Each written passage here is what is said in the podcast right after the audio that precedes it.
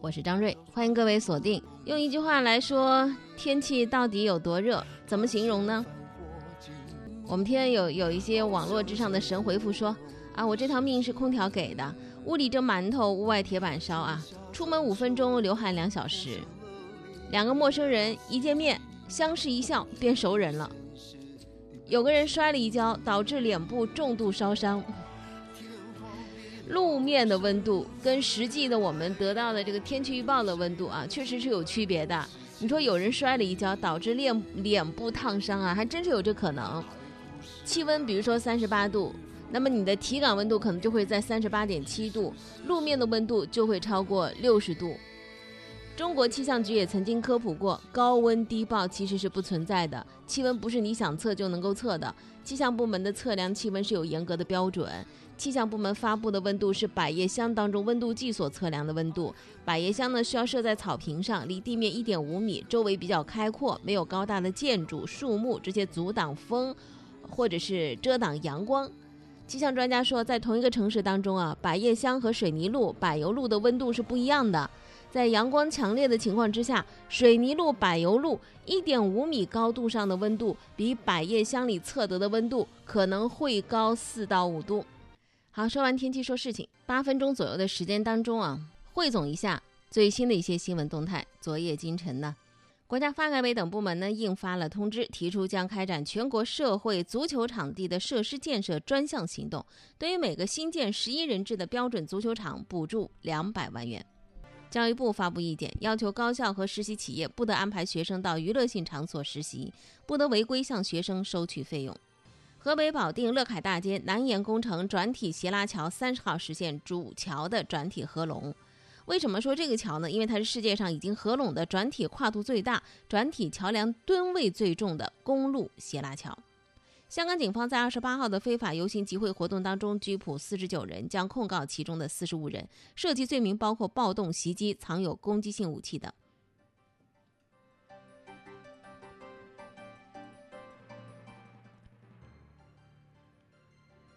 三十号，内蒙古呼和浩特市中级人民法院遵照最高人民法院院长签发的执行死刑的命令，对罪犯赵志红执行死刑。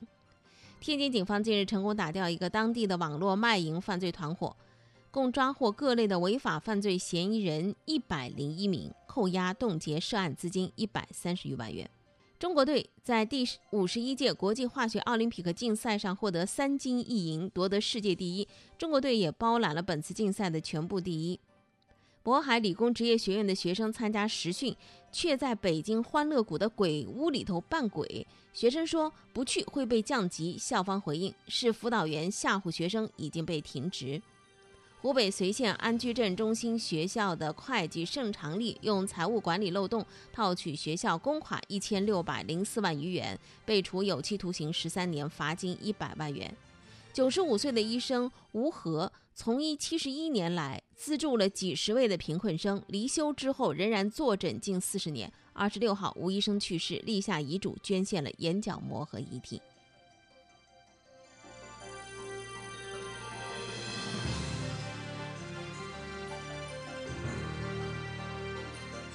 快速浏览，继续关注。来关注财经方面的部分资讯内容。据此前央行发布的《中国金融稳定报告（二零一八）》，从居民的资金杠杆率来看，有八座城市超过了百分之百，分别是厦门、深圳、杭州、南京、合肥、珠海、苏州和广州。其中，厦门的居民资金的杠杆率高达百分之一百七十二点二，深圳位第二，杭州市位居第三。在住户部门的杠杆率方面，二零一八年有十一个城市超过了国际平均水平，国际平均水平是百分之六十二点一。有五个城市超过了百分之八十，属于高杠杆的行列。杭州达到百分之一百零三点二，也是唯一一个超过了百分之百的城市。厦门位第二，温州位第三，海口和深圳也都超过了百分之八十。呃，简单来讲，居民的资金杠杆率。这是把当地的住户的存款和贷款拿来相比较的。那么住户的部门杠杆率的比较是什么呢？是当地的住户贷款和 GDP 之间的关系。不管是哪个数据背后的主要原因是什么？买房子，这其实很好理解，就是居民在买房的时候，除了会消耗大量的存款之外，也会增加大量的贷款，杠杆率自然就与日俱增。那么高杠杆率说明的什么呢？就是我们正在经历从储蓄型社会到负债型社会的转变。需要警惕的是什么？随着杠杆率的越来越高，居民的抗风险能力也在逐步的走低。在这种情况之下，更容易出现房地产市场泡沫，是隐患之一。国家统计局发布各个地方的消费数据，数据显示，今年上半年全国居民人均消费支出达到一万零三百三十元，比上年同期名义增长百分之七点五。社会的消费品的零售总额达到十九点五万亿元，同比增长百分之八点四。消费对于经济增长的贡献率拉动经济增长三点八个百分点。那么上半年人均消费支出排名前九位的城市，呃省市是哪几个呢？上海、北京、天津、浙江、广东、江苏、福建、辽宁和湖北。其中北京的人均消费支出突破两万元，湖北人均消费支出突破一万元，重庆、内蒙古的人均消费支出也突破一万元。那么在这个。呃，消费的分门别类的区别当中啊，就是通信、教育、文化娱乐、医疗保健等的升级类的消费，对总消费增长的贡献率达到六成。那么这些数字又怎么来看呢？也就是说，它给了你一个全国的消费地图，在这个地图当中，你可以看出来，东部地区在消费支出上体量比较大，个别的中西部城市像重庆，因为旅游业发达，也拉动了当地的消费水平。再加上近年来人们的消费理念发生明显的变化，所以出现了很多的新业态。比如说，拿北京作为例子，人们不知不觉地倾向于服务型和升级型的消费，比如说办健身卡、买会员、买技能课程、旅游等等，这是日常能够感觉到的周围所发生的变化。那么，随着经济发展步入不同的阶段，往后的消费市场自然会变得越来越多元化。游戏也是消费其中之一啊。伽马数据呢发布了一个二零一九年中国游戏产业的半年度报告。二零一九年的上半年，游戏市场实际销售收入一千一百六十三点一亿元。中国移动的游戏市场的实际销售收入突破了七百亿元，比去年增长百分之十八点八。中国游戏市场的用户规模大概是五点五四亿人，同比增长百分之五点一，这是近三年来的新高。据伽马数据的调查，百分之六十一点八的游戏用户表示会经常玩游戏，游戏已经成为网民生活的一部分。有人说，呃，是不是玩游戏的男的偏多啊？其实，在这个数据调查当中，不见得啊，男女游戏用户的比例是接近的。女性游戏市场并不缺乏用户基础。从这里，我们又可以看到一个什么呢？就是关键数据都呈现出了一个增长的态势，这是上半年的游戏市场，充分的表现出。中国上半年的游戏产业的回暖，其中贡献最大的还是移动游戏，增长最明显的是单机游戏。而新老玩家入坑，除了有游戏产品本身的因素，也还受到了短视频、直播，甚至是影视作品的影响。另外，现在很多年轻人把玩游戏也当做一个社交的方式，所以用户的粘性是很强的。游戏显然已经愈发的成为一个有利可图的市场。昨天还有一个数据的发布啊，就是华为举行了二零一九年的上半年的业绩发布。华为上半年的销售收入达到多少呢？四千零十三亿元，净利润百分之八点七。智能手机的发货量，包含荣耀在内，达到一点一八亿台，同比增长百分之二十四。海外手机确实受到实体清单发布的影响，但是目前已经恢复到禁令之前百分之八十的水平。具体来看，他们上半年的营收啊，呃，目前已经获得五十个五 G 商用合同，累计发货超过十五万个基站。二零一八年，华为的研发费用这个数据啊，也是值得来说一下的。研发费用二零一八年是多少呢？一千零十五亿元，占销售收入比重的百分之十四点一。计划二零一九年的研发投资是一千两百亿。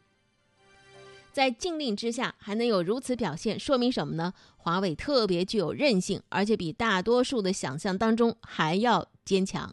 另外呢，华为也回应了五 G、鸿蒙等近期的一些焦点问题。总体来看，这场发布会上头的干货是蛮多的。另外，在研发业务上的投入也是一大亮点。这当然和外界的压迫有关系。眼下，华为的消费者业务已经成为支柱板块。如果能够在芯片环节上再上一个台阶的话，那么它受禁令的影响就会更小了。暴风集团的这两天呢，也算是一个热点的企业吧。三十号的消息，有关暴风集团旗下的网贷平台暴风金融发布了一个披露公告，宣布停止发布新标，而且呢还提到说部分产品将延迟兑付。那么受延迟兑付影响的是安心系列的产品。暴风金融表示，争取两周之内，安心系列产品会给出具体的兑付方案。公开的信息显示，这个暴风金融是独立运营的，和暴风集团并不存在日常的业务关系，但是同属于一个实控人。那么，实控人冯鑫涉案，暴风集团的利益相关方都在经受着考验。这一款暴风金融产品是在一七年年初上线的，没想到被实控人拉下了水。不过，值得一提的是，不久前暴风金融因为违规被工信部点名。俨然已经是一脚踩到了泥潭里头了，呃，随着冯鑫事件的继续发酵，预计这个暴风金融还会有商誉方面的损失，被拖下去的不只是暴风金融，冯鑫之前还涉足过小贷，还有区块链，恐怕都会是一损俱损。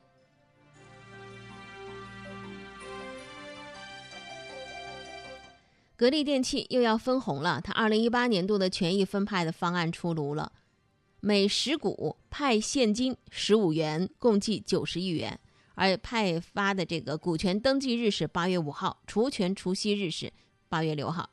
自从在二零一七年停止分红一年，呃，董小姐在二零一八年又重启了分红，这次出手算是非常的阔绰，这也是得益于实现了销售目标，并且赢得了和雷军的十亿元的赌局。那么，如果把这个十股派现十五元的方案跟二零一八年的半年报十股派六块钱的方案加在一起的话，格力在二零一八年的累计分红超过一百二十六亿元，这确实是刷新了格力年度最高的分红记录。其实格力一直以来的业绩表现基本都是稳扎稳打的，上市以来的累计分红已经超过了五百四十亿元，算是比较大方的上市公司了。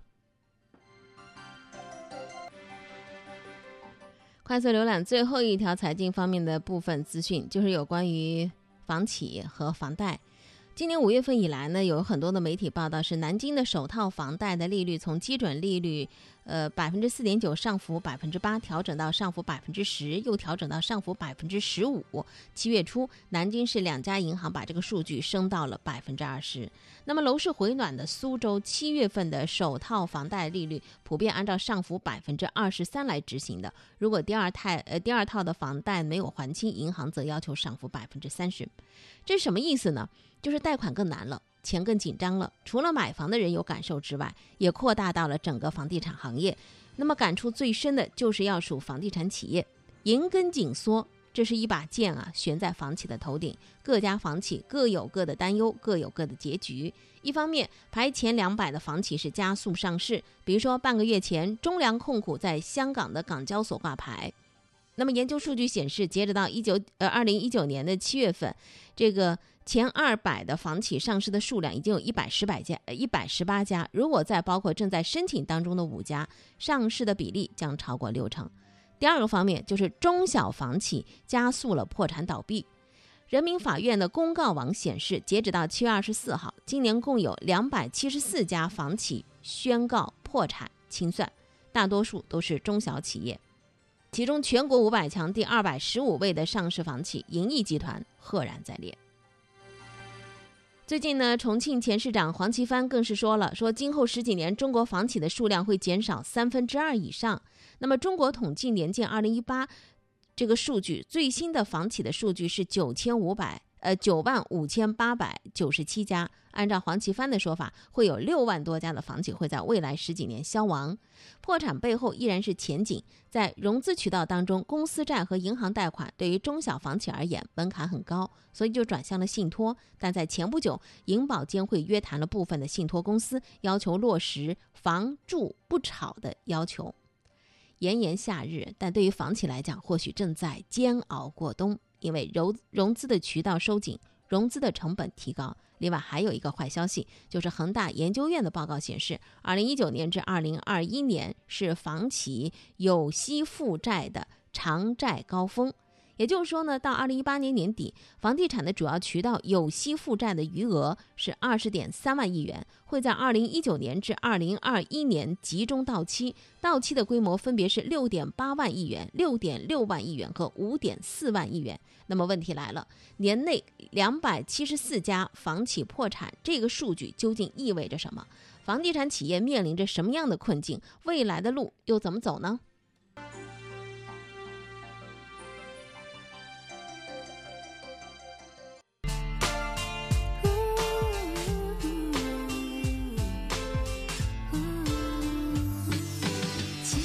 很有趣的。当你长大的时候，好像世界也跟着变大了。今天你以为天大的事，明天想想，也许真的真的没什么。在口音单元里面，我们轻松聊聊天，还热烈讨论各式各样不同的意见，关于爱情、家庭、工作或课业，互相警惕交朋友，千万小心一点。嗯，其实不同的人常常有同样的苦恼，因为不管今天、明天，每天每天都有人。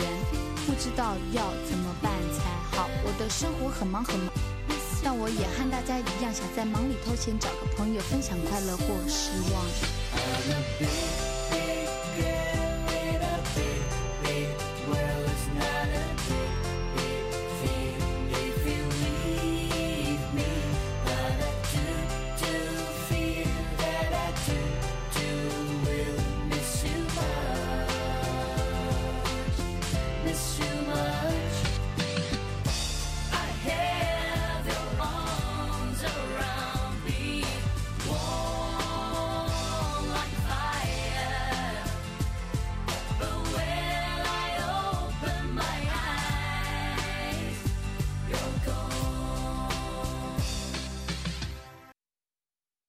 生活是志趣相投者的狂欢，听说事儿是对这种生活的赞同。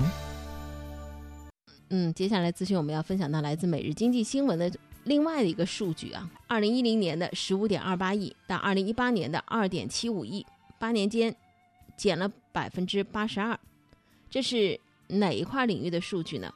三公消费。换句话说，去年还不到二零一零年的五分之一。中央部门的公务接待费的变化，正是近年来我国三公经费持续下降的一个缩影。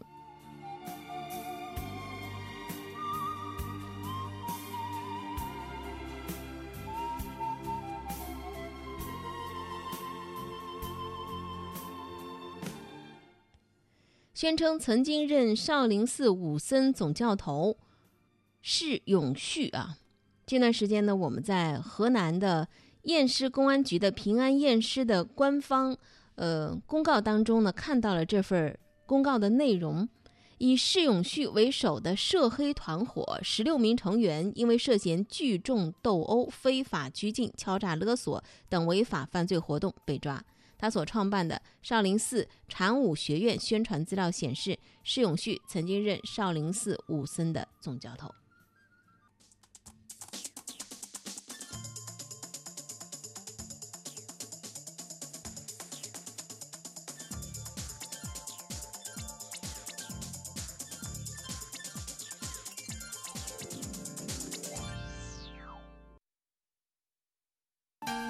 讲东讲西讲东西，说事说情说事情，天天说事儿。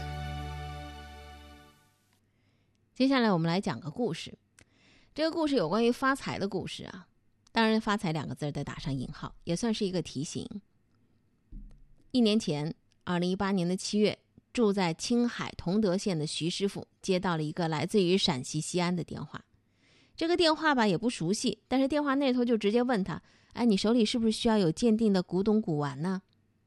徐师傅家境贫寒，祖上没啥东西给他留下来，但是对方呢还是跟他讲：“你再仔细想想啊，你再仔细想想。”徐师傅还认真的想了一下，说：“哦，我之前好像捡过一块看起来好像还不错的石头，是黄河石，他们说可以让专家来看一下的，可能会值钱。”这块不起眼的黄河石呢，是五年前徐师傅从黄河岸边捡回来的，一直扔在家里头。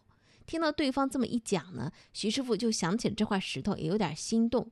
对方说：“哎，到我们这儿，我们给你鉴定一下，说不定真的很值钱啊。”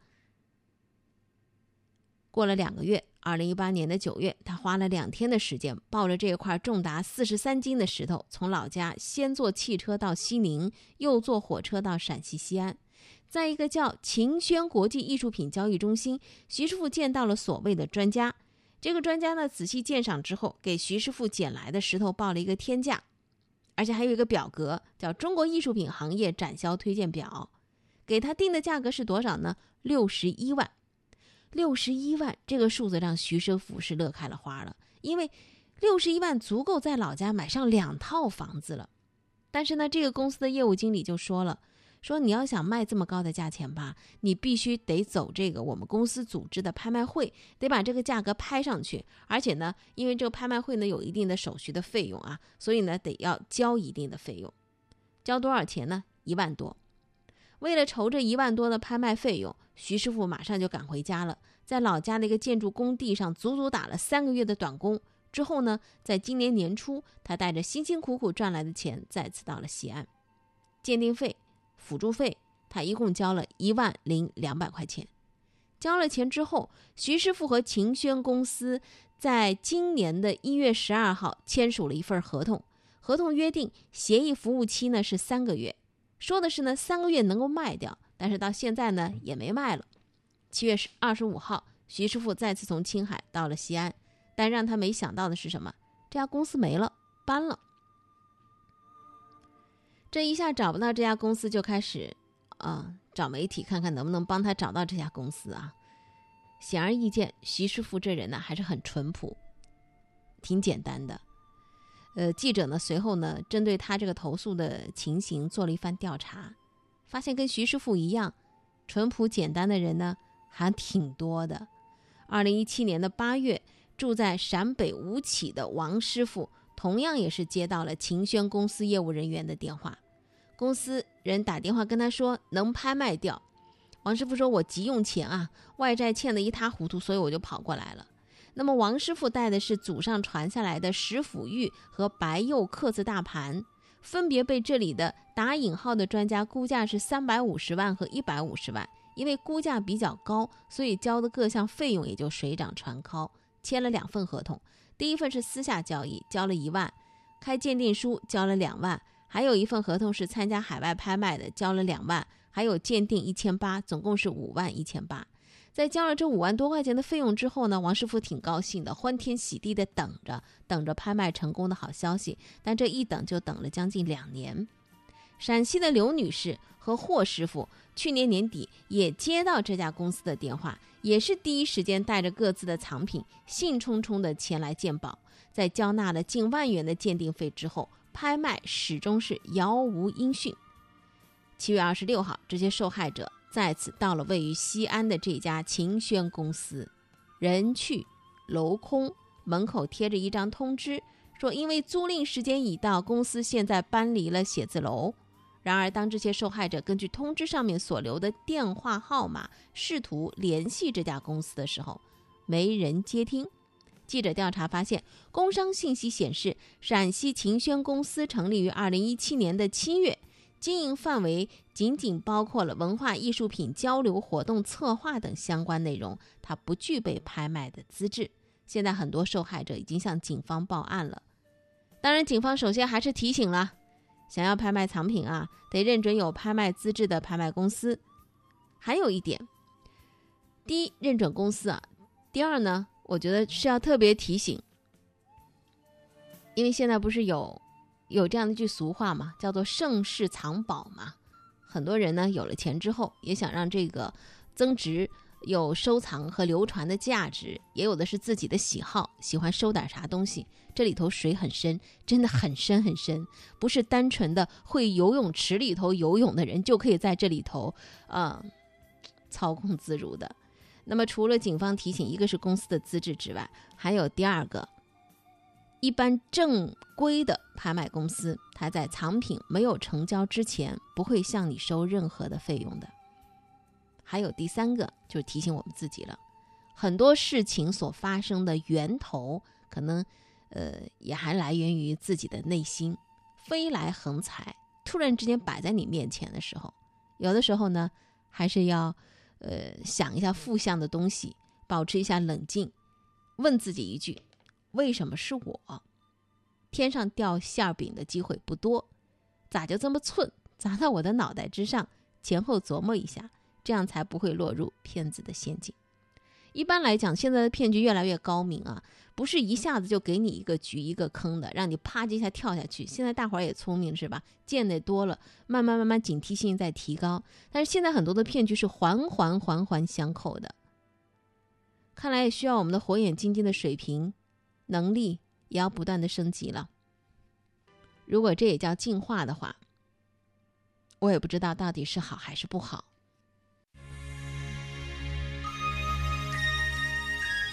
多种声音，一个世界。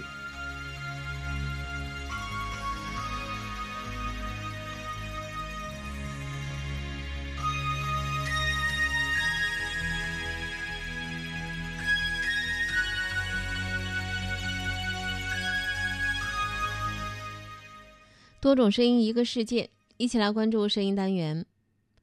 户口本儿，登记人口信息的一个工具，但是慢慢的呢，这个户口本身上具有了其他的更多的一些价值啊，比如说它跟你的买房子、跟你的医疗、跟孩子的教育挂钩的时候，它就不仅仅是那一本薄薄的小册子，里面那一张一张的也不仅仅是轻飘飘的纸了。我们今天声音单元听到的是一个二孩爸爸啊，因为一本户口，他过上了双城生活。三十五岁的公司总监准备考研，还有各种各样的人，那些为了在大城市安家落户的人，他什么招他都想到了。我现在就是个农民，我到六十岁我才有一百零九块钱的退休费。人家要是新娘，两个人都是市民，人有了孩子也是市民，都有工作。我们这没有啊。其实做这些主要的就一个想法，为了以后的孩子能和别人有一个平等的教育，不能输在门槛上。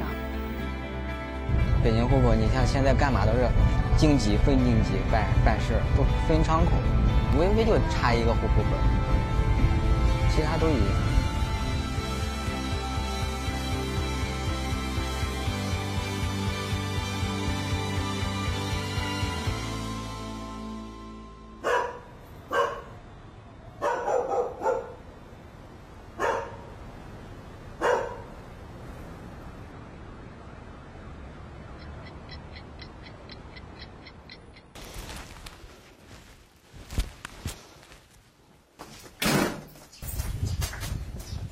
我叫戴世霞，今年五十八岁。每天呢，早晨四点半起来，到上午九点我下班，完以后回小饭桌做小饭桌的饭。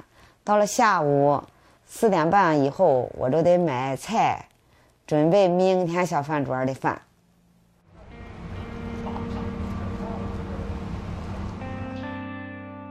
那俺们那个年代来说，市民找对象的都不愿意找农村的，负担重。孩子是农民，农民将来以后孩子长大了还是农民，他找工作各方面都都有影响。我们农村的只能靠种地，没有机会进工厂。城镇的呢，人家有机会进工厂，也能接班接父母的班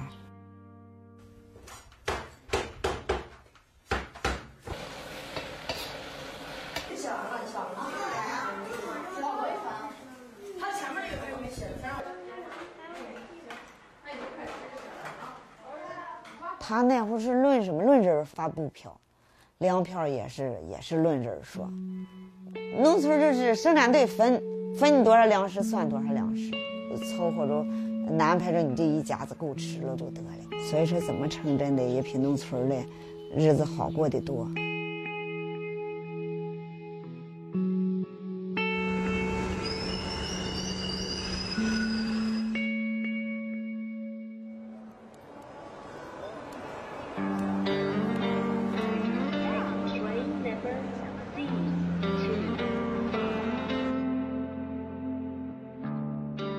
是做服装设计这一行，现在嗯在天津住，在北京上班，我也是第三个年，基本上每周有六天的工作日，有一天的陪孩子回天津来。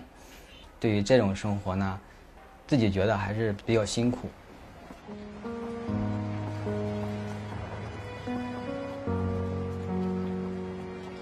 今天怎么来这么晚呀？这也不给我倒杯水。毕了业以后，在北京买了套房，然后居住了十年，但是还是非京籍，过的还是北漂的生活，就是没有户口，甚至到最后就是因为孩子上学被卡住了。我和爱人然后就决定了，还是回天津这边，正好也是老二马上就要幼儿园了，也是两重的原因，果断的选择在天津落户搬家来天津。我帮你涂不就成我画的了吗？你现在是先画的好。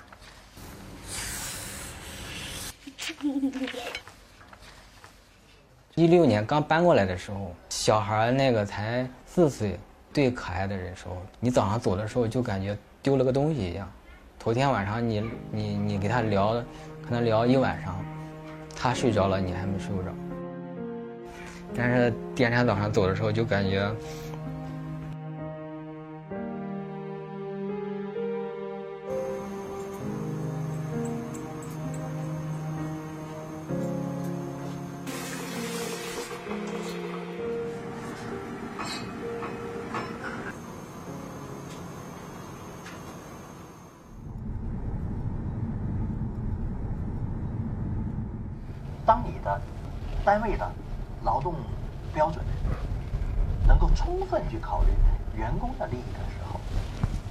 北京户口甚至影响两代人。我们自己还有一个孩子，我个人来说的话，是从这个大学一直在北京读，基本上到现在有十几年了。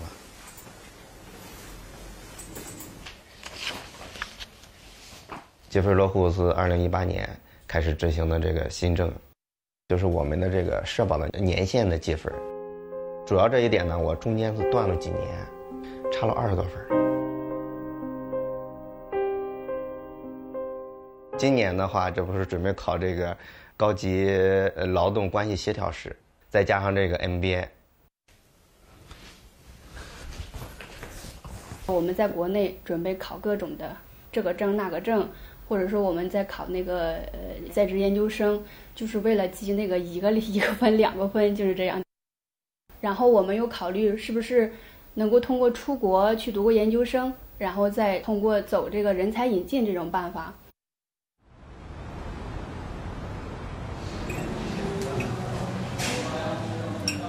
怎么样？今年积分落户准备的？呃，都准备提报了。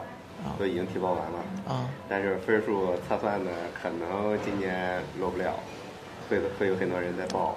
他们可能就是去年并没有想到，就是说积分落户这个渠道是一个真正就是说能够让大家拿到户口的，对对对，然后就没有去申报。今年的分数线可能会比较相对来讲会，呃对，但是的话，毕竟还年轻嘛，还是有很大的希望可以解决。是，还有还有些希望。因为现在正在要孩子嘛，啊，孩子那早了，十八岁之前，对，那那早了啊，那因为刚要小孩嘛，所以这样的话，对你来讲其实时间是非常充足的啊。其他的也想积分落户的这些北漂人也在学习，只是看看谁得到的这个加分项多一些。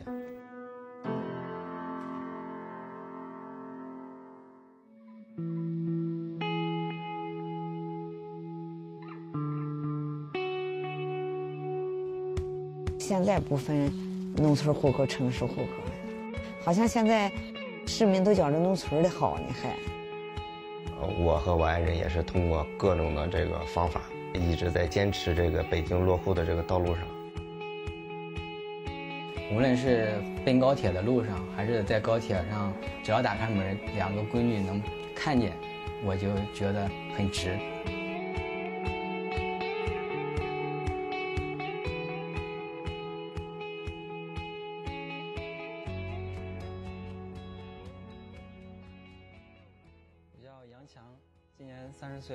舒婷，今年二十五岁。我叫丁壮，今年二十七岁。我叫吴小雨，今年二十五岁。我叫李宗俊，我家在辽宁沈阳，我现在是大四在校的同学。老家湖北的，老家是辽宁本溪，山西临汾人，老家是河南洛阳。我准备落户到深圳。一八年初的时候落户到西安。我希望落户到长沙，因为很喜欢这座城市。因为对象是武汉的，所以说我们准备落户在武汉。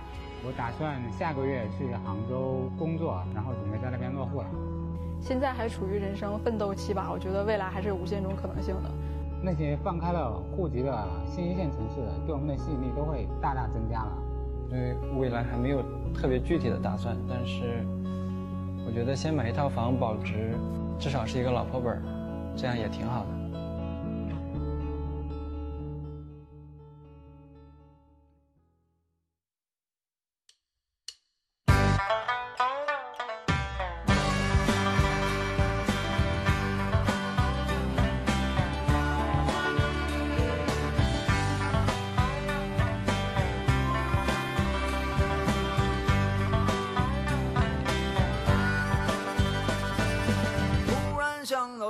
想这个词儿，嗨，我又想到了现实的生活，更嗨。当我看到人们都在忙碌着，汗渐干，背上有点凉，心里有点忧伤。突然想起爸爸说的话，我又看到了身上的伤疤。看这些年我也没什么变化，年龄不停的长，心里有点慌张。春眠不觉晓，处处问题不少，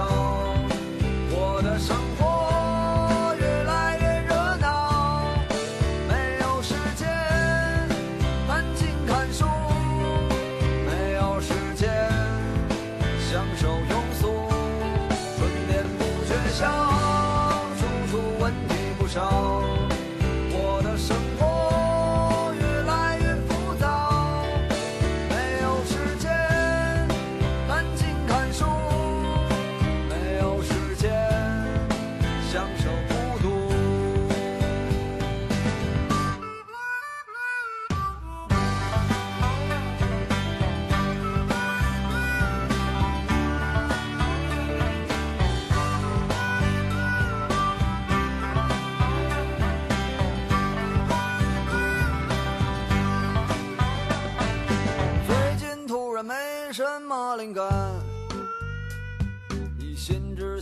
怎么去挣钱，